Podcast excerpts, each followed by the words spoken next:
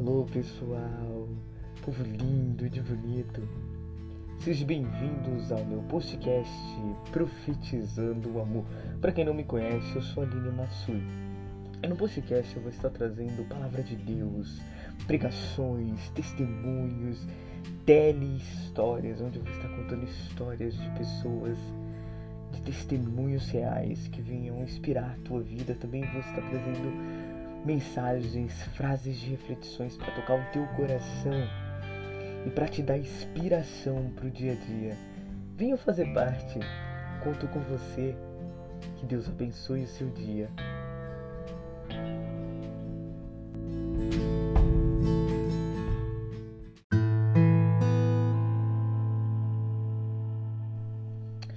Salve, pessoal, povo lindo de bonito, seja bem-vindo ao podcast Profetizando Amor. Para quem não me conhece, eu sou a Aline Matsui. Eu não poderia começar a contar testemunho de outras pessoas senão pelo meu. Então eu resolvi contar minha história, que eu espero que te inspire. Eu espero que você goste da minha história. Bom, eu venho de uma família de quatro filhos. sou filha de descendentes de japoneses, no caso a minha mãe é japonesa. Meu pai é um baiano. É... Eu cresci acreditando que o meu padrasto era o meu pai.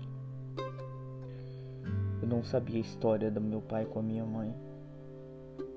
E o inferno na minha vida começou aos meus cinco anos. Meu padrasto começou a fazer brincadeiras que eu, na minha inocência, não entendia. Ele entrava no banheiro quando eu estava tomando banho. Ele passava a mão nas minhas costas enquanto eu dormia. Só conforme eu fui crescendo, isso foi piorando. E as agressões na minha casa começaram aos meus oito anos. Minha mãe batia muito em nós. E não era assim apanhar pouco. A minha mãe batia de espancar, ao ponto de sair sangue. E aos meus nove anos, eu comecei a ficar traumatizada com o banho. Meu padrasto ele sentava na privada, ele subia no vitrô enquanto eu tomava banho, ele me aterrorizava. E era normal a violência em casa. Eu apanhava de cinto, fivela, mangueira. Certa vez, eu me lembro como se fosse hoje, eu cheguei em casa e eu tinha acabado de sair da escola. A minha mochila era a mochila do 101 Dálmatas. E eu tinha ganhado. Tava passando, na época passava, tinha acabado de passar o filme no cinema. Eu cheguei em casa, eu lembro que a minha mãe tava com uma mangueira no fogão. E ela torcia aquela mangueira no fogo e eu pensei, minha mãe deve estar tá arrumando alguma coisa, né? Cheguei em casa, como é de costume, a gente dobrar o nosso uniforme, né? tirar o uniforme, dobrar, se tiver sujo, lavar. Eu tirei o uniforme, eu fiquei de bustier e calcinha. Eu não sei de onde minha mãe apareceu, que ela começou a me bater falar palavrões que eu desconhecia. E ela começou a me bater com tanto ódio que aquela mulher parecia ser outra pessoa.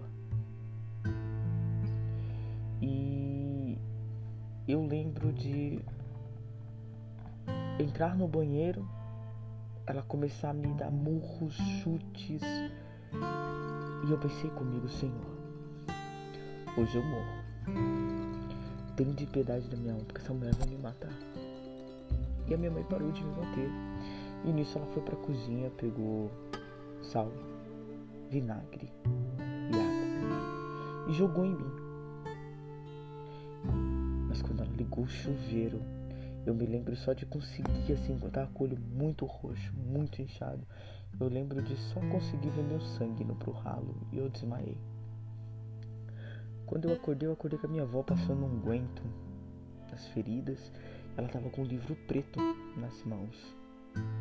Ela estava orando. Eu não entendi o que, que aquele livro queria dizer, com quem ela estava falando. Eu lembro que a minha avó disse ainda que teu pai e tua mãe te abandone e eu, teu Deus, não te abandonarei. Filha, se você tiver com vontade de chorar, chame a Deus. E eu me perguntei, eu perguntei pra minha avó assim, vó, se esse Deus existe, por que ele deixa minha mãe fazer isso comigo? E a minha avó me disse uma palavra que eu nunca vou esquecer. Filha, não quer dizer que algo ruim está acontecendo que Deus não te ama ou que Ele não está te usando para mudar o coração de outras pessoas. E na cidade onde eu estava, o meu tio, tio não, né?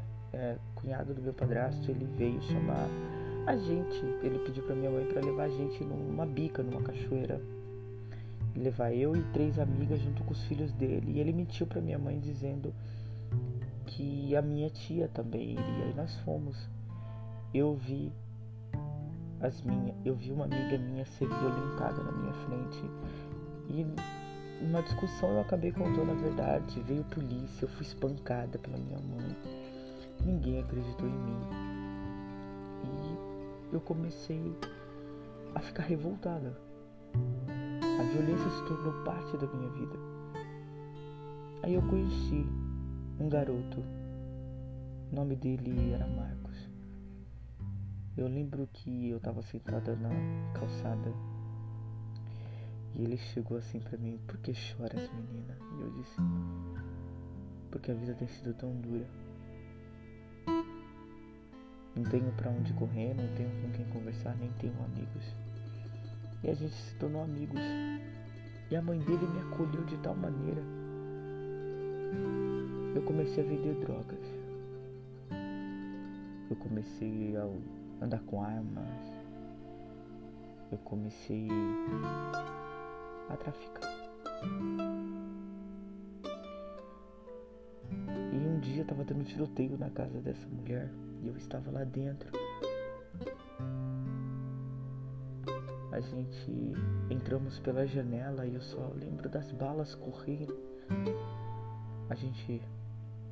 As crianças entrou dentro do quarto. E tinha uma cristã ali no meio. Ela catou a Bíblia e me abraçou e a gente entrou debaixo da cama e ela me disse Aline, Deus vai nos proteger. Creia. E eu fiquei com aquilo na cabeça, mas relevei. E o cachorro tomou um tiro. Eu roubei a minha avó. Minha avó tinha um monte de casa de aluguel e eu roubei a minha avó para pagar o veterinário pro cachorro, porque eu gostava muito do cachorro.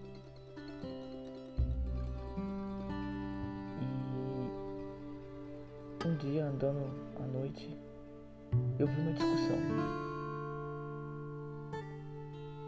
Eu vi um homem sendo morto na minha frente por um amigo. Mas eu não podia contar para ninguém. De repente, eu descubro que o cara que tinha sido assassinado era irmão do traficante que morava na porta da minha casa, que estava disputando a biqueira com a mulher que eu estava vendendo droga para ela. E ele começou a me perseguir. Ele me aterrorizava. E a violência em casa continuou crescendo. Meu padrasto me perseguia. Às vezes ele andava mostrando as partes íntimas em casa. Era horrível. Entendia nada. Eu sempre fui muito sorridente. Mas eu perdi o meu brilho. Então eu me perguntava várias vezes por que, que minha mãe me odiava tanto. Eu não conseguia entender. Aí minha avó me levou para a igreja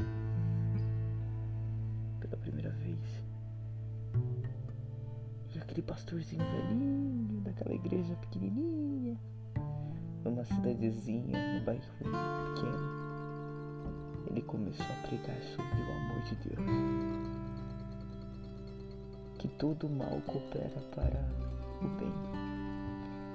começou a contar a história de Jó. E aquilo começou a entrar no meu coração. E que não era para eu me preocupar com o que a maldade as pessoas faziam para mim, porque Deus ia me recompensar. Deus ia me proteger. E aquilo entrou no meu coração. Eu comecei a querer investigar a vida da minha mãe. Por que, que aquilo estava acontecendo comigo? Mas aí eu comecei a ser ameaçada de morte pelo traficante que morava na frente da minha casa. Eu tava com meu sobrinho nas costas quando eu virei a esquina e dei de cara com ele. Ele me apontou um 38 prateado com cano preto. E eu pensei comigo, Senhor, hoje eu morro. Abri os braços, pedi para que a tia levasse meu sobrinho. Foi quando ele abaixou a arma e foi embora. Como se nada tivesse acontecido. Eu fiz xixi nas calças. Eu tinha 12 anos só. E ele começou a me aterrorizar. E numa briga que eu tive com meu irmão, eu falei, eu vou contar tudo pro pai e pra mãe. Ele chegou assim pra mim, que pai? Você não é filha do meu pai, você é só filha da nossa mãe. Aquilo acabou com o meu mundo. Eu desejei do fundo do meu coração. Eu desejei ser adotada. Mas não, era verdade. Eu sou a cara da minha mãe. E eu comecei a querer conhecer meu pai, acreditando que ele podia me tirar daquele inferno.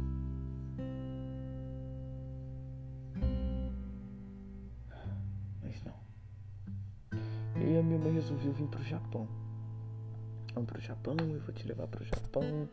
E lá eu posso te espancar que ninguém vai fazer nada. Eu pensei, tô ferrada. Se aqui eu não tenho quem me ajude, imagine lá que eu não sei falar língua.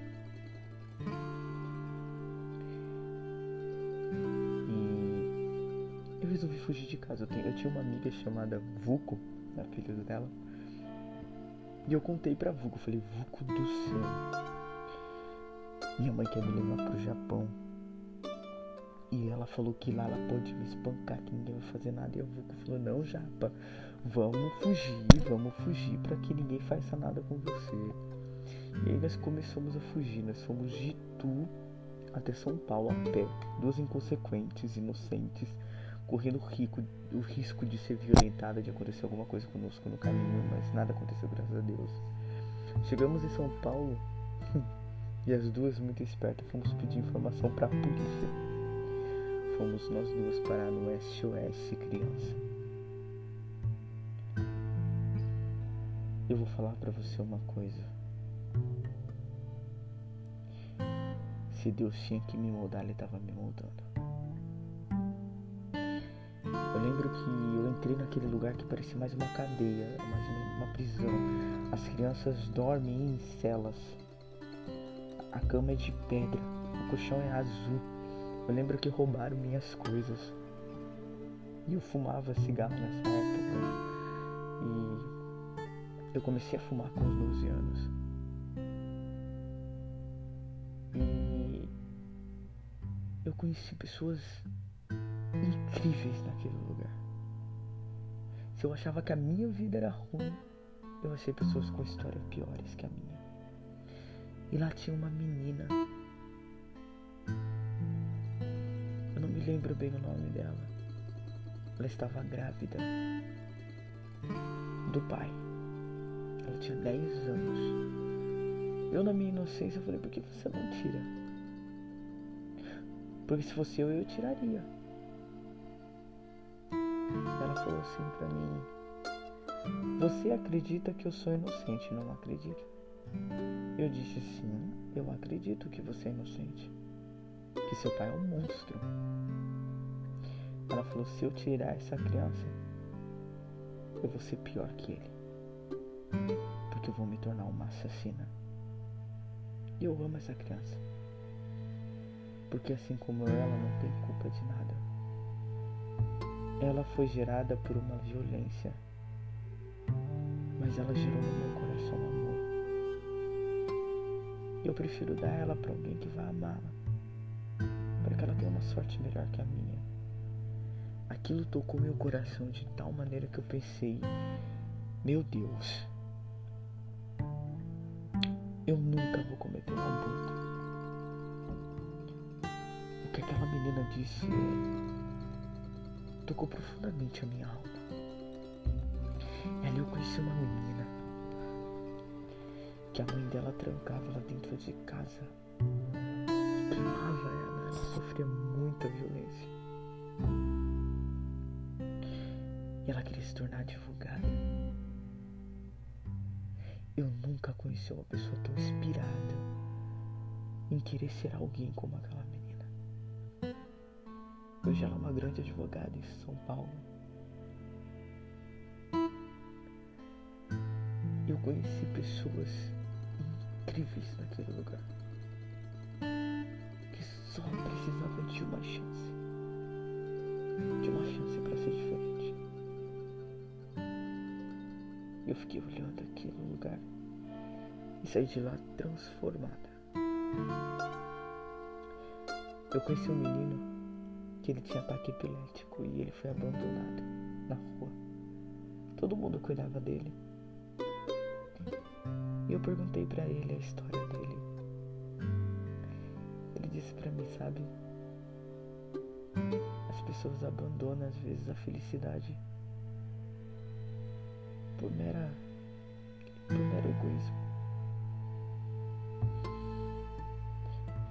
Mas eu acredito em Deus. Ele transforma. Ele está aqui cuidando de mim. Por isso que Ele colocou pessoas para cuidar de mim na rua. Anjos. Deus toca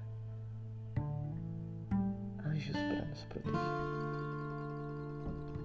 E aquilo para mim foi uma inspiração. Ele falou assim: pense assim, a pessoa que está te ferindo, na verdade, ela está mais ferida que você. E eu fiquei com aquilo. Eu falei assim: quer saber? Eu vou investigar a história da minha mãe.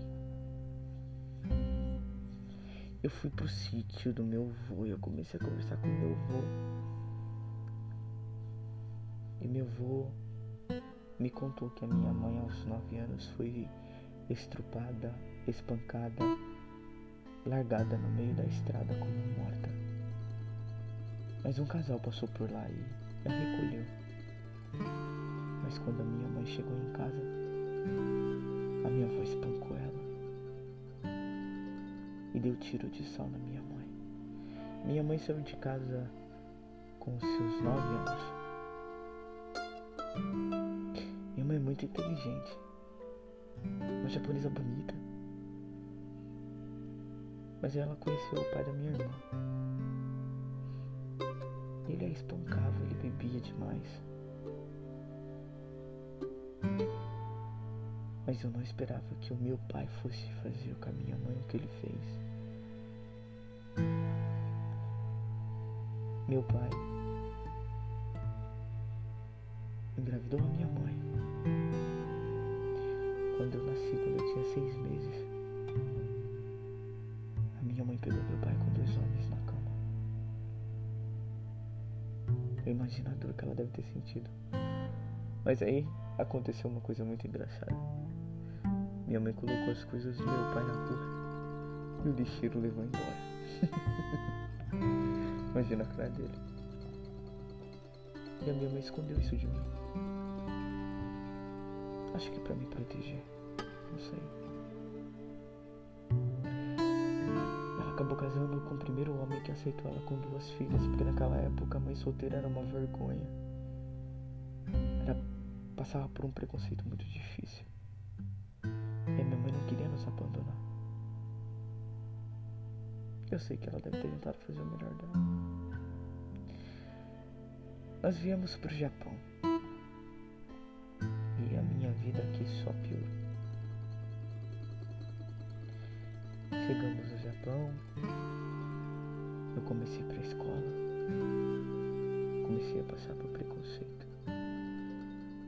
Cortaram o meu cabelo bem curtinho, porque eu tinha o cabelo cacheado. E eles não aceitavam isso na escola. Eu mudei de escola. Começaram a furar a minha, o pneu da minha bicicleta. E a escola até minha casa era uma hora e meia a pé. Colocaram cobra na minha bicicleta. Me batiam todos os dias. Eu dei um murro na cara da professora porque ela me bateu. Meu castigo foi ficar com ela na sala de aula. A minha irmã ela engravidou aos 15 anos e quem cuidou do filho dela fui eu. Chegou aqui no Japão não foi diferente. Quando eu fiz 16 anos, eu, quando eu tinha mais ou menos uns 13, 14 anos, eu saí de casa. Minha mãe ficar com a minha irmã. E eu fui, porque não tinha quem ficasse com meu sobrinho. Minha irmã começou a se relacionar com um cara que começou a espancar meu sobrinho. Fazia coisas mais cruéis que a minha mãe fazia. Ele trancava meu sobrinho na mala. Ele colocava meu sobrinho no furou com gelo. Um frio. Cinco abaixo de zero. Prensava o dedo do meu sobrinho na porta. Eu fazia de tudo para protegê-lo. Eu batia. Eu entrava na frente. Eu não me importava o que ele fosse fazer comigo. E a minha irmã permitia tudo. Tudo. Ele queimou a mão do meu sobrinho. De olhar pro céu e falar, Deus, por quê? Por que isso? Ele só tem três anos. Ele é só uma criança.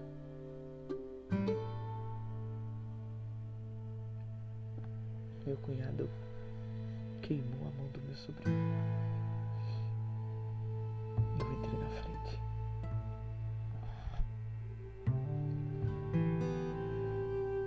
Poderia fazer com um homem de 1,80m? Eu era só uma criança. Mas eu catei o que tava na minha frente e taquei na cabeça dele.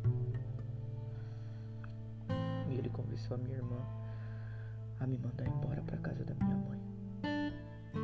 Eu fui. Eu lembro que eu cheguei na porta. Meu sobrinho me abraçou. E falou, tia, eles vão me matar. Não me deixe.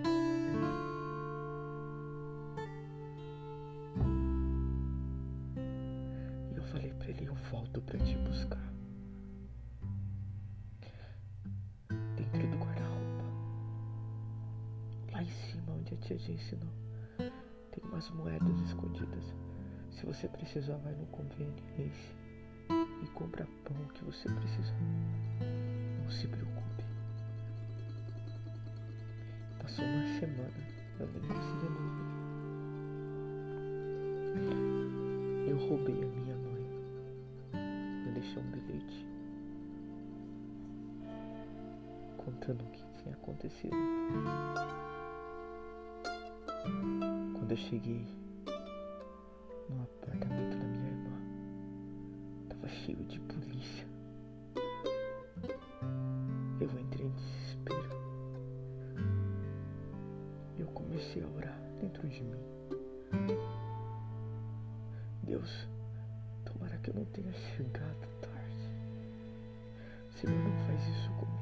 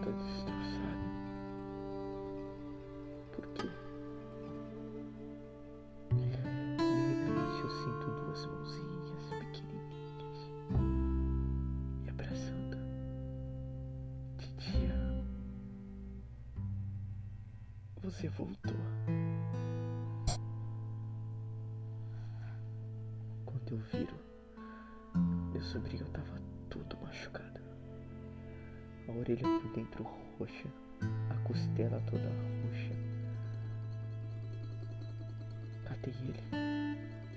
Catei todos os documentos dele saí dali. Conversei com a polícia. A polícia tava ali, eu falei, cadê minha irmã? Eles não, não conseguiam me explicar onde ela estava. Eu catei meu sobrinho e fugi dali. Fui pra casa de uma amiga. Minha irmã de vez em quando vinha visitar a gente. Mas nesse meio tempo, eu fui violentada. Eu fui estrupada na casa da minha, da minha amiga. Eu já tinha sido já tinha, já tinha passado por isso na casa da minha irmã, com o ex-namorado dela. Mas nunca contei nada pra ninguém. Quando eu levei meu sobrinho para casa da minha mãe, a minha irmã disse que tinha sido eu que tinha feito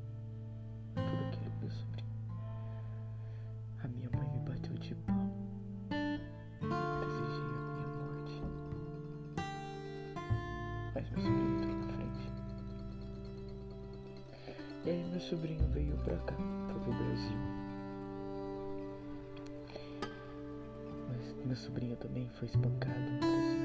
Eu não estava lá para protegê-lo. Hoje ele é um homem já. Mas eu me perdi na vida. Voltei para casa da minha mãe.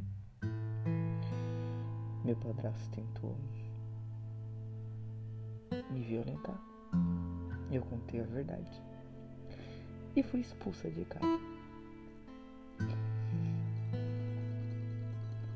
Fui expulsa. Fiquei andando pra lá e pra cá. Aí fui pra casa da minha irmã. Era o único lugar que eu tinha pra ir. Minha irmã tava namorando com outra pessoa nessa vez. Esse rapaz era muito bom pra ela. Eu arrumei um emprego. Comecei a trabalhar. Me apaixonei por uma argentina.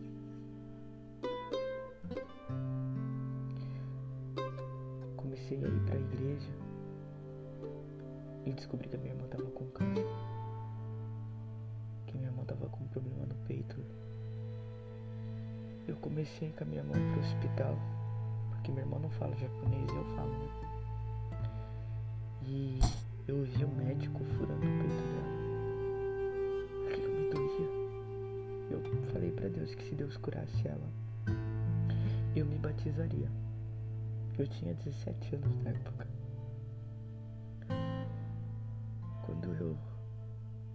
recebi a notícia de que era benigno. Isso minha irmã já tinha no Brasil, fiz exames, e quando eu descobri que era benigno, eu saí na varanda e comecei a louvar a Deus. Me batizei, mas aí me perdi. Brasil, me casei com uma mulher Fui humilhada, pisoteada, passei fome. Eu lembro que uma vez eu tava, eu tinha ganhado um maço de cigarro e uma cartela de ovo e eu olhei pro céu e falei, Senhor, até no vício o Senhor me supre quando eu não mereço. Mas Deus começou a tocar outras vidas para me falar da sua palavra. E eu tava passando muita necessidade. Eu comecei a usar droga. Eu já tinha usado drogas aqui no Japão, que eu usava heroína. E Deus tinha me livrado disso, porque Deus olhou, Deus me deu uma visão enquanto eu estava usando.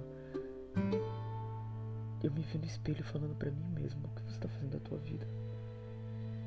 não vê que Deus é contigo? Eu lembro que eu joguei tudo na privada, eu nunca mais usei heroína. E, e quando eu fui preso eu comecei a usar cocaína. E assim, comecei a namorar com uma menina. Ela era usa... Eu não sabia, mas ela era usuária de crack. E eu comecei a passar fome, essa necessidade assim, extrema. E eu pedi para Deus, eu falei assim, abre uma porta, né? Alguma coisa. E nisso a mãe de uma amiga, de uma grande amiga minha, tinha um carrinho de espetinho encostado. Aí ela me emprestou para eu trabalhar, só que eu não tinha como conseguir carne. Então a irmã dessa namorada que trabalhava no açougue, ela abriu a porta e falou, olha, eu vou. Eu vou pegar na minha conta. E conforme você vai recebendo, você me dá. E eu comecei a vender espetinhos na porta de duas fábricas lá em Itu. E nisso chegou o dia de eu pagar e eu não tinha o dinheiro. Ela tinha pegado 450 reais na conta dela e eu lembro de olhar para o céu e falar, Senhor, eu não tenho esse dinheiro. Eu vou tirar da boca de duas crianças, Senhor, eu não me importo de eu passar fome. Mas eu não posso fazer isso. E nisso veio um rapaz com um lenço na mão e ele falou assim: enxuga tuas lágrimas. E me deu esse lenço. E quando eu abri esse lenço, lá estava 450 reais. Mas o homem já não estava mais.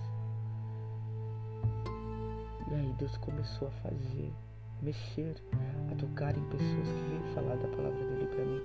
E eu lá no ponto, passou um, um irmão eu sempre vi ele para a igreja, mas eu não, não conhecia, nunca tinha parado para conversar com ele. Ele passando a pé com a Bíblia, de terno, ele parou falou assim: Ainda que teu pai e tua mãe te abandonem, eu, teu Deus, não te abandonarei, pois você é a menina dos meus olhos. Eu falei: Amém. O seu irmão tá falando Amém. E ele passava, passou de novo e falou assim: Deus vai fazer um rebuliço na tua vida ainda. E foi embora. Eu, Amém, né? Aí tempo passou, eu fiz amizade com a irmã da, da minha ex. A gente, eu acabei terminando com ela, depois que eu descobri que ela usava crack e tal. E a gente acabou se tornando muito amigas e eu acabei me tornando madrinha dos filhos dela. A gente já era amiga de infância, mas depois que eu voltei pro Japão a gente se reencontrou e nos tornamos grandes amigas. E eu fui para apresentar os filhos dela na igreja, eu tinha raspado a cabeça do lado, eu tinha feito altas estrelas na cabeça. E quando eu entrei na igreja, assim, todo mundo me olhou feio. Todo mundo, o pastor começou a pregar sobre Sodoma e Gomorra. Quase me expulsou da igreja. E quando eu comecei a andar para ir embora, eu escuto um tamanco batendo no chão, tac, tac, tac, tac. E eu grito pra minha amiga: foge, corre, que é ladrão. E ela, a mulher começou a gritar: não, não é ladrão, não. Irmã, deixa eu te falar: Deus manda te dizer que Ele quer você do jeito que você está. Porque quem vai te transformar é Ele. Glória a Deus. E continue seguindo. E a minha amiga falava: Aline, Japa, Deus vai mudar a tua vida, Deus vai te dar uma família. E eu falava para ela, é no tempo dele, na hora dele, se for essa a vontade dele, ele tem toda a autoridade para fazer. Passou o tempo, eu conheci uma moça, eu me casei, ela me traiu. E eu comecei, ela começou a virar o satanás na minha vida. Porque essa menina, quando eu tava bem, ela vinha e me puxava. E eu voltava com ela. Ela vinha e me puxava. Aí, de alguma maneira, Deus tocou em mim. Deus tocou em mim. Eu fui fazer uma panfletagem, na época tava tendo uma eleição. E uma irmã chegou para mim e falou assim: ah, Deus manda te dizer que ele vai fazer um rebuliço na tua vida. Muitos vão te olhar e vão dizer: é impossível, prepara-te. Eu, glória a Deus, eu não sei nem o que é rebuliço, mas se ele vai fazer, tá ótimo. Desde que ele faça. E o que aconteceu? Passou o tempo, o tempo foi passando, e Deus tocou no meu coração. Eu voltei com ela. Só que eu fiz uma proposta. Eu falei assim: se for amor de verdade, se for uma coisa que é de Deus, se você diz ser de Deus, vamos fazer o seguinte: nós duas não vamos mais ter relações e vamos começar a ir para a igreja. Vamos começar a ir para a igreja e ter uma resposta de Deus do que, que Deus quer para nossa vida. Nós começamos a ir para a igreja.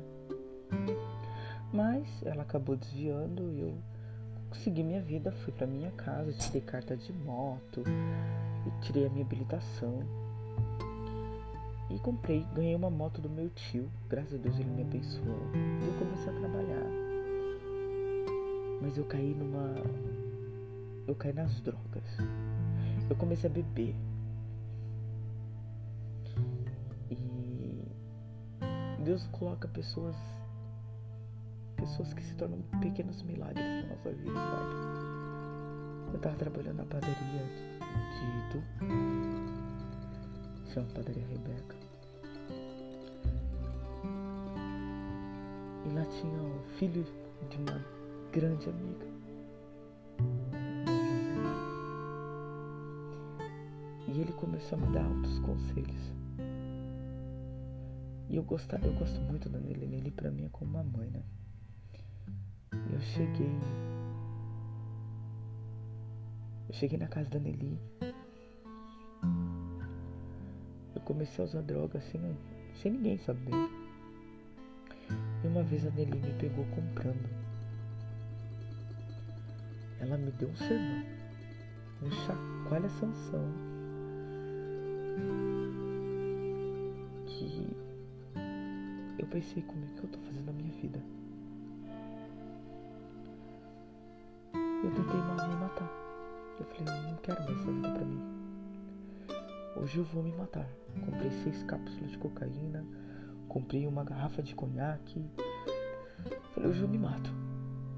Eu voltei para casa, comecei a me drogar. E eu falei, Deus, eu não consigo. Eu bebi todo o conhaque. Eu nem cheguei a me drogar tanto. Eu bebi todo o conhaque. Aí acordo de manhã e escuto Aline, eu preciso falar com você. Eu continuei dormindo, eu levantei a Aline. Aline, eu preciso falar com você. Eu sentei na cama e continuei ouvindo. Aline, eu preciso falar com você. Eu pensei comigo. Tinha um tóxico muito forte dentro daquela garrafa, gente. Que eu tô ouvindo vozes. E nisso eu catei meu celular. Saí lá fora procurando sinal, liguei meu celular e de repente me veio uma mensagem. Aline, meu pai faleceu. Só tô te mandando mensagem para avisar e eu fui. Eu catei, saí catando minhas roupas, colocando roupa e fui. Eu não me importei. Era minha comadre falando que o pai dela tinha falecido e eu fui. Eu saí 140 por hora de moto. Porque eu, moro, eu morava em Sorocaba e ela morava em Itu. E quando eu cheguei lá, ela tomou uma surpresa. Ela falou assim: O que você tá fazendo aqui? Eu tava precisando de você. Eu falei assim: Eu não sei, você me chamou. E eu fiquei no velório. E eu comecei a pregar a palavra de Deus sem perceber. Assim, ao ponto de todo mundo esquecer que era um velório.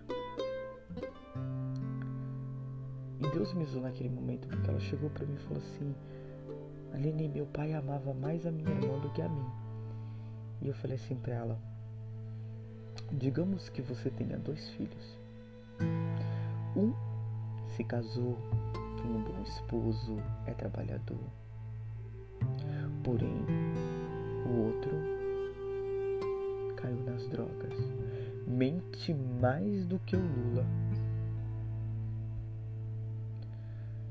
que até ele mesmo acredita.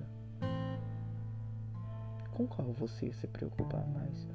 Com o que está seguro ou com o que está perdido? Ela diz com o que está perdido. Mas não quer dizer que você não ame seus dois filhos, não é? Ela falou, ah, é verdade. Eu falei assim, então, assim é com teu pai. Ela falou, nossa, mas eu queria ter feito muito mais pelo meu pai. Eu falei assim, imagina, Você fez tudo o que era para você fazer. Seu pai morreu dormindo, morreu com os netos, teve momentos maravilhosos proporcionados por você. Então não se preocupe, porque esse é o jeito de Deus agir. E fui embora. Passado esse tempo, eu sentei para conversar com o Kevin, filho da Nelly, e ele me deu muitos conselhos. Me disse que eu era bonita, que Deus tinha tanta coisa para minha vida e que me fez assim tentar sair daqui. E eu tentei me matar de novo. Mesma história. Comprei cocaína, comprei conhaque, comecei a me drogar, mas eu não tive coragem. Eu saí lá fora e falei, Deus, eu sou tão covarde que nem a minha vida eu tenho coragem de tirar. Eu não tenho valor nenhum, Senhor. Faz eu bater a moto. Faz eu morrer assim instantaneamente sem sentir.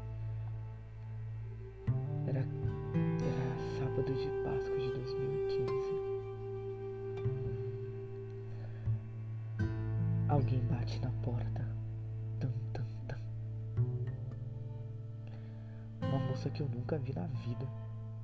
Com uma cesta de chocolate da Nestlé. E disse assim: Deus manda te dizer que para Ele tem valor e Ele muda a tua história a partir de agora. Prepara-te. Virou as costas e foi embora, né? Eu como tava muito bêbado, eu falei assim, nossa Deus, tá romântico, né? Mandando cesta de chocolate. Como que ele adivinhou que eu não tinha nada para comer? E aí foi.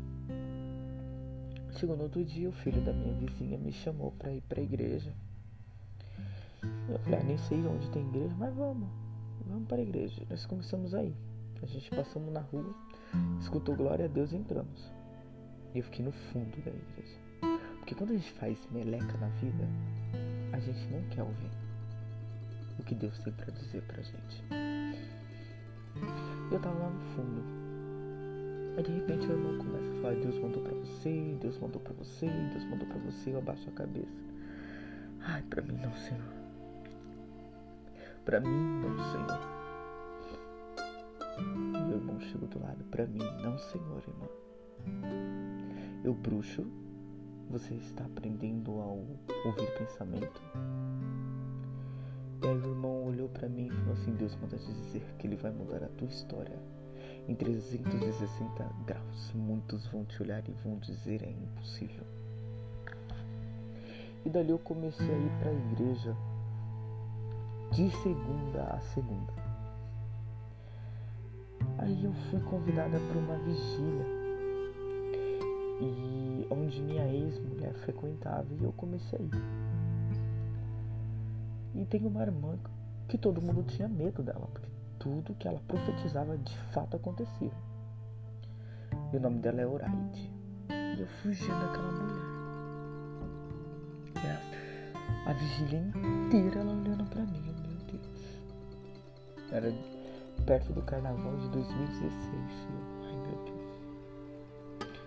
Ai meu Deus. E ela chegou pra mim e falou: Deus manda te dizer que ele vai fazer algo, mas vai doer. Eu falei assim: peraí.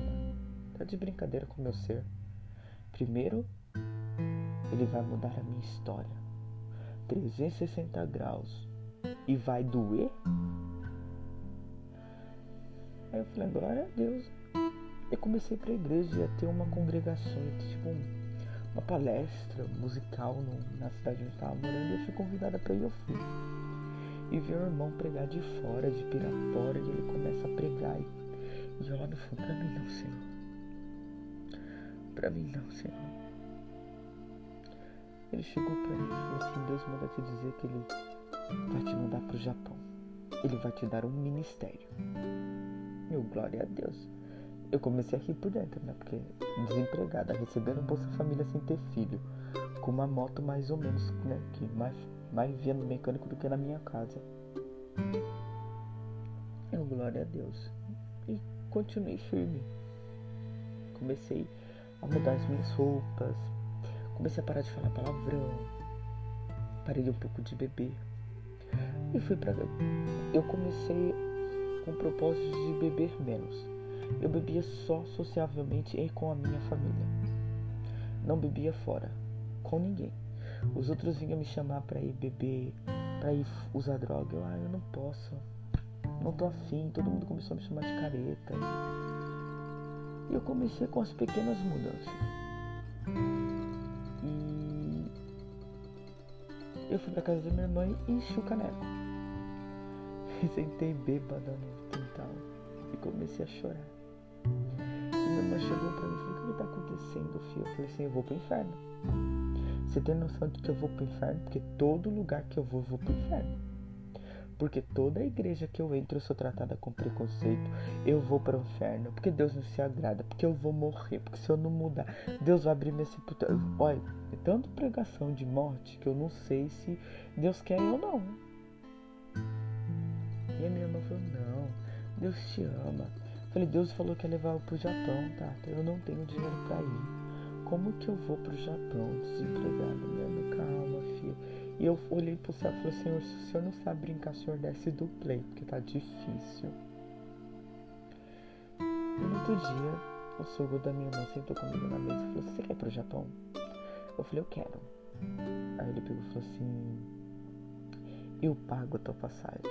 Eu te ajudo com todos os documentos. Chegando no Japão, você me paga. Eu, tudo bem. Se essa glória a Deus é Deus agindo. E eu comecei a correr atrás de documentos. Isso eu comecei a correr atrás dos meus documentos em fevereiro. Acho que eu, eu cheguei no Japão no mês março. Eu cheguei no mês 6. É mais ou menos isso, eu cheguei no mês 6. E eu comecei em março, quase em março, meus documentos estavam tudo pronto passaporte pronto, só faltava sair meu visto. Eu já estava até com emprego pronto aqui no Japão. A minha ex me aparece no meio da rua. Se você me ama, você fica. Eu falei, menina do céu, faz isso comigo não. Não arrasta minha cara na medina, filho. Eu não lhe conheço. Tem gente que precisa de um cadinho de cara de pau, gente, porque eu não tenho. Chamei ela para casa, ela dormiu em casa. E ela começou a chorar. Se você me ama, você fica. Eu saí lá fora e falei, Senhor, meu coração vagabundo sem vergonha quer ficar com ela. Mas pela primeira vez na vida, eu vou te servir. Eu vou te seguir. Eu não vou te desobedecer. Eu renuncio o desejo do meu coração. Ela chegou para mim e falou: Com quem você está falando? Eu Tô falando com Deus. Ela falou assim, não vamos, fica. Eu falei assim, eu não tenho dinheiro para pagar essa dívida, filha. É 10 mil. Com, com, os documentos é 15 mil. Eu não tenho esse dinheiro. E eu falei assim, eu não posso ficar. Eu tenho que obedecer o que meu pai quer para mim. Ela, você encontrou seu pai? Eu falei assim, de certa maneira sim. Ela falou, vamos lá conversar com ele. Eu falei, se você conseguir subir no Monte Everest, teu tete a tete com você me fala como faz que eu tô precisando ir lá. Falou, você tá falando de Deus, Deus vai perdoar. Eu falei, não. Deus não vai perdoar, porque o que ele tem para mim, ele já falou que vai fazer. E nisso eu comecei a, a, a correr atrás dos documentos, passagem, já tava com passagem tudo paga para vir pro Japão. Entrei no aeroporto e Deus fala no meu coração, manda mensagem para tua mãe pedindo perdão. Eu falei, mas Senhor, eu não fiz nada. Foi ela que me expulsou, Pai. Quem tá mudando a tua história sou eu, faço o que eu tô mandando. E eu mandei. Quando eu cheguei aqui no Japão, o meu irmão me mandou um celular pelo correio. E a primeira ligação que eu recebi foi da minha mãe. Ela disse: Vem pra casa que eu vou fazer um churrasco para comemorar a tua volta. E eu fui. No churrasco. Chegando lá, minha tia, minha tia ateu, nós dois começamos a debater sobre a palavra de Deus, falar um pouco mais sobre Deus, e eu fui falando para ela que Deus tinha feito na minha vida. E ela falou: Ah, entra no Badu para você conhecer uma mulher bacana. Eu falei: Deus me livre, tá amarrado enrolado no capim, em nome de Jesus. E a minha tia pegou e falou assim, Aline, entra. E eu acabei entrando. E nisso eu começo a receber mensagens de várias pessoas, né? Eu falo inglês, eu falo espanhol, então eu recebi assim, assim, mensagens de pessoas de vários lugares. E nisso um japonês me manda mensagem, brasileiro. Eu olhei assim, ele é até bonito. Falei, que japonês bonito, né? Mas não quero japonês não. Eu quero um loiro dos olhos azuis. Mas não essa era a vontade de Deus, né? E ele começou a me chamar pra sair. Eu falei, vou nada. O japonês com cara tarado vai que ele tenta agarrar eu, né?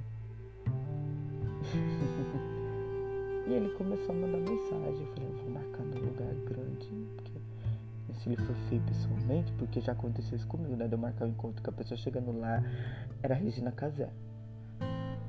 Nada contra Regina Casé, né? Mas. Hum, né? Não é. A Sheila Carvalho, né? É, é a Casé. Então, já aconteceu isso comigo várias vezes. E eu fui. E ele marcou, ele pediu para escolher entre dois lugares, que era a Disneylândia, onde eu já fui. Eu falei, ah, não, não quero ir pra Disney, tá muito quente. Ou o Aquário Sea Paradise de Tóquio. Eu falei, não, vamos pro Sea Paradise que eu ainda não fui. Então, nós fomos. Ele foi super cavaleiro. Ele foi super bacana. Ele foi uma pessoa maravilhosa. Eu no primeiro encontro saí com 15 ursinhos que ele me deu. Só no primeiro encontro. Aí voltei para casa, bati o joelhinho no chão e falei, Senhor, esse homem que o Senhor tem para mim? Pai, eu espero que não. Porque eu quero um loiro dos azul. Eu não quero japonês. Japonês já basta eu. E, e nisso, quando eu bati o joelho e falei, Senhor, então, se é esse homem que o Senhor que tem pra minha vida, eu vou falar para ele quem eu fui e quem eu quero ser. E se for da vontade de Deus, se for a tua vontade, ele vai me responder com algo que venha de ti. E fomos, marcamos encontro, fomos para um restaurante bonito que ele havia escolhido. Aí ele pegou, eu contei minha história. Ele olhou para mim e falou assim: enquanto você estava pedindo para Deus um homem, eu estava pedindo uma mulher exatamente como